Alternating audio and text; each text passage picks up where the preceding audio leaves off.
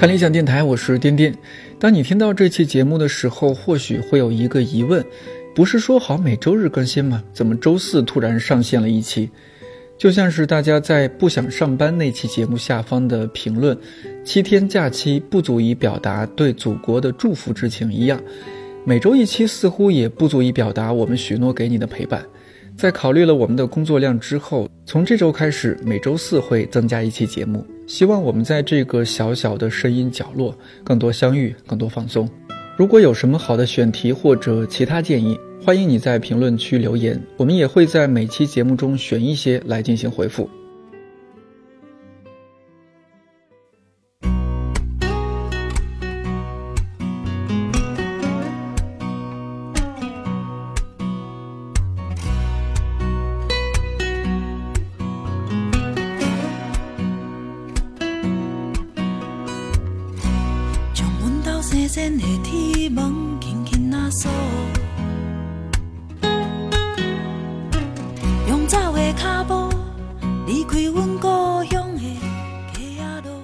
正在听到的这首歌来自陈小霞，这个名字你也许很陌生，但我说另外一首和他相关的歌，你一定熟悉不过，那就是陈奕迅的《十年》。《十年》这首歌的作词是林夕，作曲正是唱片制作人，同时也是歌手的陈小霞。其实他也是这首歌的首唱，后来这首歌被 Eason 翻唱，收录在他2003年4月1号发行的专辑《黑白灰》当中，才让更多人听到这首歌。我第一次听到《十年》是2004年，那时候还在读高中，现在已经是2018年了。这十四年来，每次和朋友去 KTV，基本都会点这首歌，好像有一些特定的心情和回忆，必须要通过这首歌来表达。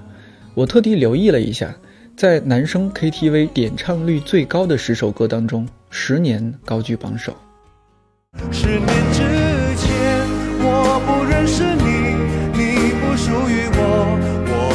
还是一样陪在一个陌生人左右，走过渐渐熟悉的街头。十年之后，我们是朋友，还可以问候，只是那种温柔再也找不到拥抱的理由。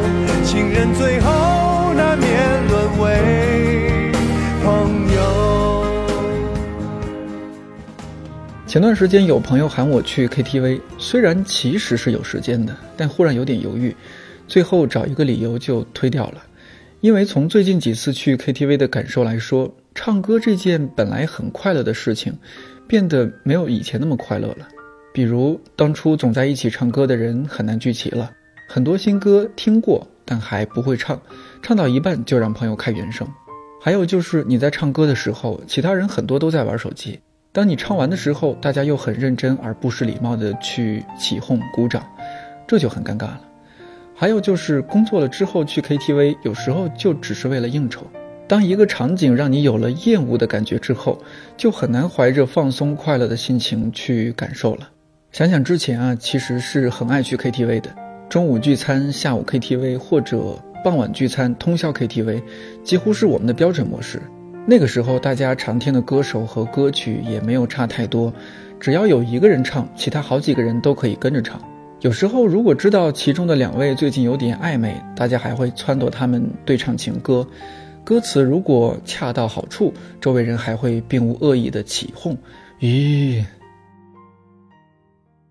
在屋顶唱着你的歌，在屋顶和我爱的人，让星星点缀漫的夜晚，拥抱这时刻，这一分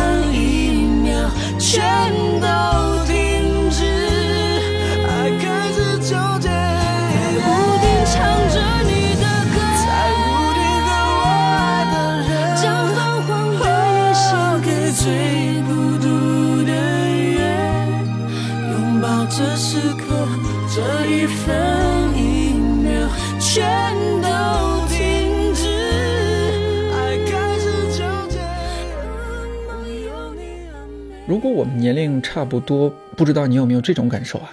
现在去 KTV，除了一些简单易唱的抖音神曲，很多人还在唱着几年前甚至十几年前的歌。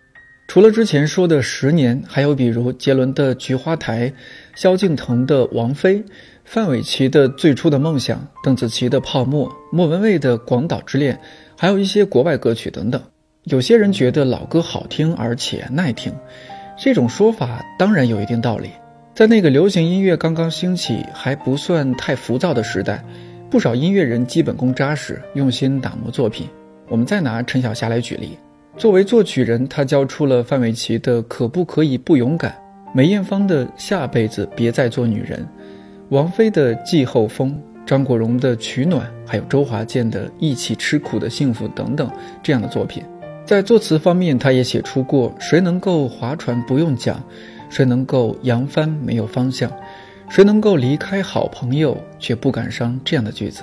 现在去听去唱，我们还是会从他的这些音乐里获得力量和感动。我后来发现，歌词确实是有力量的。那比如说，他确实可以可以把一个音乐让人家认知，因为你音乐这个东西太看不见摸不着了。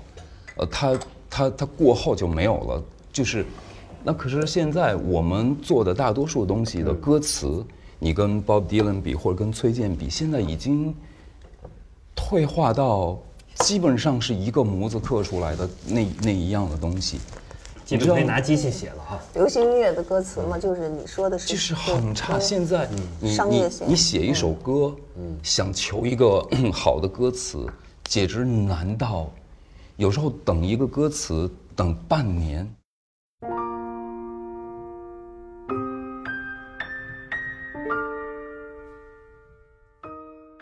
有一种理论叫幸存者偏差，是说当取得资讯的渠道仅仅来自于幸存者时，这条资讯可能会存在和实际情况不同的偏差。就拿音乐来说，我们现在经常唱的觉得好听的歌曲，其实是当年同时代的歌曲中极小的一部分，更多的歌曲被人遗忘在了角落。举个例子啊，杰伦2003年发行的专辑《叶惠美》当中，《东风破》这首歌，很多人都很熟悉。但是这张专辑中还有另一首歌叫《懦夫》，你还记得它的旋律和歌词吗？还有一点我不一定说的对，就当做一个参考吧。不管是儿时的伙伴，还是读书时的同学，现在大家的生活好像都是更加割裂的。甚至即使同在一个班级、同在一个学院，或者同在一个公司，爱看的书和视频、爱听的歌曲也是各不一样的。想象这样一个场景。在一次唱 K 的过程中，A 不由分说上来就唱了一首信乐团的《死了都要爱》。B 说：“接下来给大家唱个英文歌曲吧，来了一首爱德希兰的《Shape of You》。”C 说：“英文歌曲我也会，来一首魔力红的《Payphone》。”D 说：“咱们现在是外文专场嘛，不好意思了，那我也可以来一首 Funky Monkey Babies 的《a t o s h t o t s E 说：“中国人唱中国歌，我来唱一首赵雷的《成都》。”F 说。你们不知道现在嘻哈最火吗？给你们感受一下我特别喜欢的王以太《目不转睛》。G 和 H 说：“怎么没有人对唱？那我俩来一首《凉凉》，咱们时间就差不多了吧？一会儿还得早点回去。”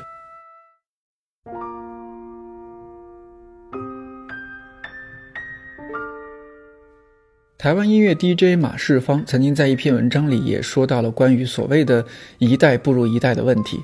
他觉得听听现在十几岁年轻人疯魔的音乐，再和家里的那些老摇滚一比，偶尔也还是会生出“物正声之乱雅乐”的感慨。但马芳老师是特别清醒的，除了幸存者偏差这种类似的解释，他认为前面世代那个文化养成的整体环境已经永远的消失了。但世界就是这样，那种带有遗老气的怀旧，终究是个体的私事儿。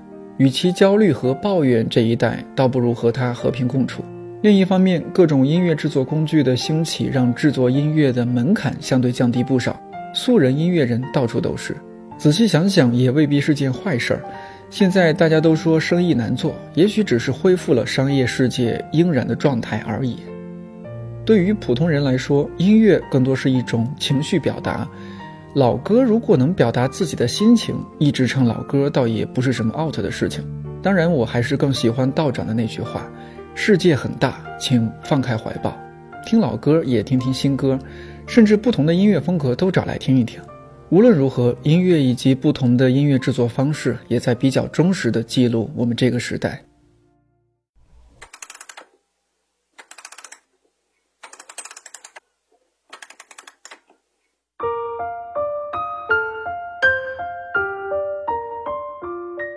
上期节目留言中，木易十三说，之前睡不着的时候都是听着道长的一千零一夜入睡的。没错，再次安利一下，看理想出品的由道长主讲的读书节目《一千零一夜》，就是这样一档好睡的节目。如果你睡眠不好，可以在看理想 APP 上找到音频版的《一千零一夜》。上期节目中，负责理想国新媒体的同事说自己每天是凌晨三点才睡觉，引起了很多人的关心和好奇。鲸鱼游乐园在三点零五分说：“所以，编辑同学，你睡了吗？”鲸鱼游乐园，我建议你可以在凌晨三点以后去理想国的微博发一下私信，看是不是立即收到了回复。看理想的程序员大多有点腼腆，上期节目也是他们第一次在电台中发声。不是赞比西河问看理想还招程序员吗？如果你觉得有兴趣，那可以关注微信公号看理想，在菜单栏想点击加入我们，了解更多的招聘信息。好相信谁把我搬回去，我愿意付出所有来换一个时光机。对不起，一不小心做了一期暴露年龄的节目，希望你听了觉得还算不错，没有浪费自己的时间。不忙的时候也欢迎你在评论区和我留言互动。今天的节目彩蛋要先说明一下，来自某次在 KTV 唱歌的我们另一位主播 DY。希望这期节目他没有听到最后。看理想电台，我是颠颠，祝你早安、午安、晚安，我们下期再见。